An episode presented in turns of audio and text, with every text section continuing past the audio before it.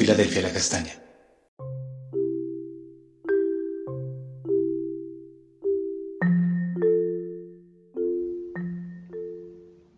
Amada Iglesia, muy buenos días. Continuamos hoy con nuestro devocional familiar. Esta vez vamos a estar mirando Proverbios 3, 21 a 26 en la traducción Palabra de Dios para Todos. El enfoque del día de hoy tiene que ver con la relación con los demás. Dice así la escritura, Hijo mío, Conserva el buen juicio y no pierdas de vista la discreción. Serán fuente de vida para ti, te adornarán como un collar. Podrás recorrer seguro tu camino y nunca tropezarás. Cuando te acuestes no tendrás miedo, pues te acostarás y dormirás tranquilo.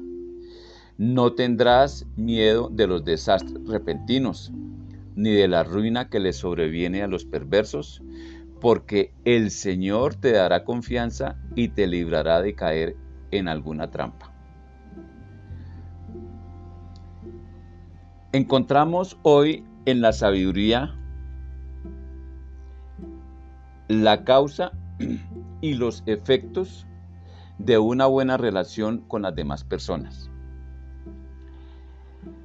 El observar discreción, sensatez o mesura como norma de conducta, es decir, ejercitarse o disciplinarse en este arte de la discreción, trae réditos, trae ganancia. Y esa ganancia es un buen juicio o sensatez que nos acompaña en toda actividad de nuestra vida. Vamos a mirar a través de la escritura que nosotros tenemos un miembro pequeño, pero que a veces es hasta más rápido que las neuronas. Es más rápido que nuestro pensamiento. Es la lengua. Y esa lengua, eh, como dice la escritura, es un órgano terrible. Vamos a estar mirando, por ejemplo, eh, en Santiago 1.26, Santiago 3.2.8, Primera de Pedro 3.10, y al finalizar con el Salmo 1, 1 y 2, cómo la escritura nos advierte que esa lengua, si no es domada, si no es arreglada, si no tiene parte de todo, lo, de todo lo que Dios hace en nuestra vida, nos va a dejar por fuera de muchas cosas nos habla de que si alguien se cree religioso, se cree buena persona, pero que si no controla sus palabras, se engaña a sí mismo. Y su sentido religioso no vale nada. Todos tenemos fallas, pero el que no comete errores en lo que dice ha llegado a la perfección y puede controlar todo su cuerpo. Miren qué desafío tan grande.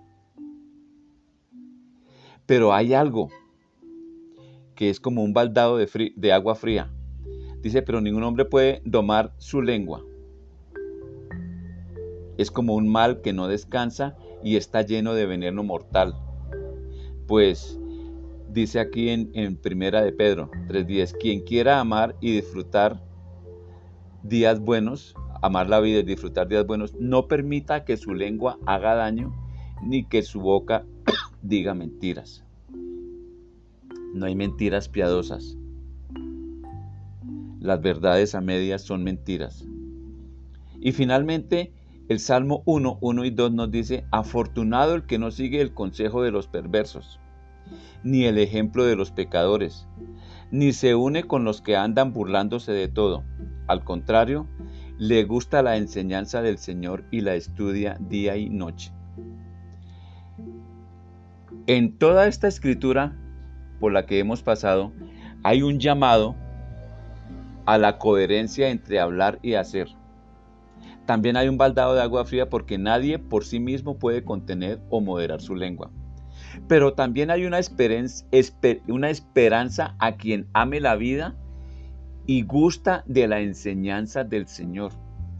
Es decir, y gusta de ahondar en la sabiduría de Dios. El contacto íntimo con la sabiduría genera la esperanza de cambio para bien en todos los aspectos que atañen a una buena relación con mi prójimo, en mi expresión verbal y de conducta con otros. La sabiduría me dice, ama al Señor tu Dios con todas tus fuerzas, con toda tu alma, con todo tu ser.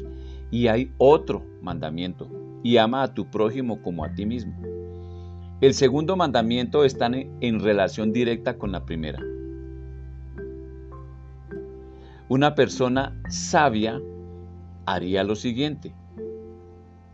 Una persona con sensatez haría lo siguiente. Con un buen juicio haría lo siguiente.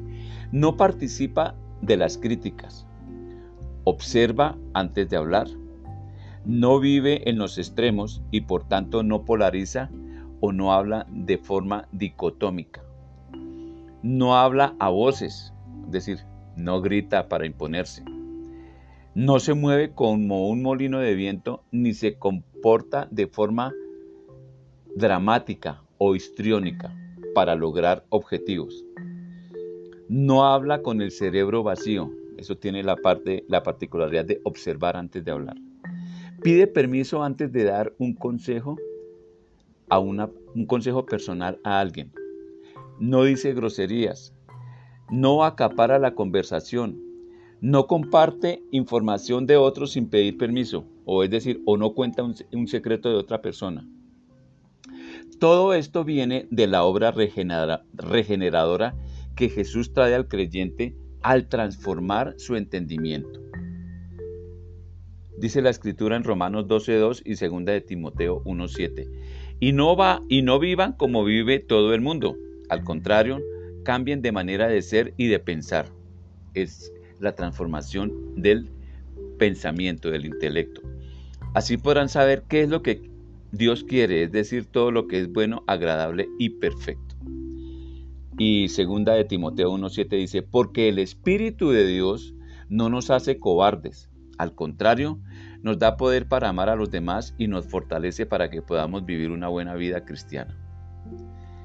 El obedecer es la clave, es la fuente de vida que trae gracia ante el hombre y que hace que la paz de Dios monte guardia en mis pensamientos y emociones, porque el Señor guardará mi salida y mi entrada para siempre. Si yo obedezco, tengo la garantía de que el Señor guarde mi salida y mi entrada para siempre. Iglesia, el Señor nos invita hoy a obedecerle para que toda nuestra vida, a acercarnos a Él, para que toda nuestra vida sea cambiada. Podamos dormir con tranquilidad, despertar también confiados, caminar sin temor, porque el Señor está a nuestro lado. Vamos a orar. Amado Dios, gracias. Una vez más, gracias, Señor. Señor, gracias porque tenemos esperanza. Sabemos que tenemos un miembro que es muy terrible, que inflama la creación del hombre, la creación de Dios, perdón, que daña muchas cosas. Pero Señor, tenemos la confianza tuya, Señor, la promesa tuya de que tú nos, nos das un espíritu que con dominio propio, un espíritu que ama nos permite amar a los demás. Y eso, Señor, se ha abierto en la iglesia, Señor. Tenemos esa oportunidad para ese cambio, Señor, para la sensatez, para un buen juicio, Señor. Te damos gracias, bendito Dios, en el nombre de Cristo Jesús. Amada iglesia, que tengan un excelente resto de día. Dios les bendiga.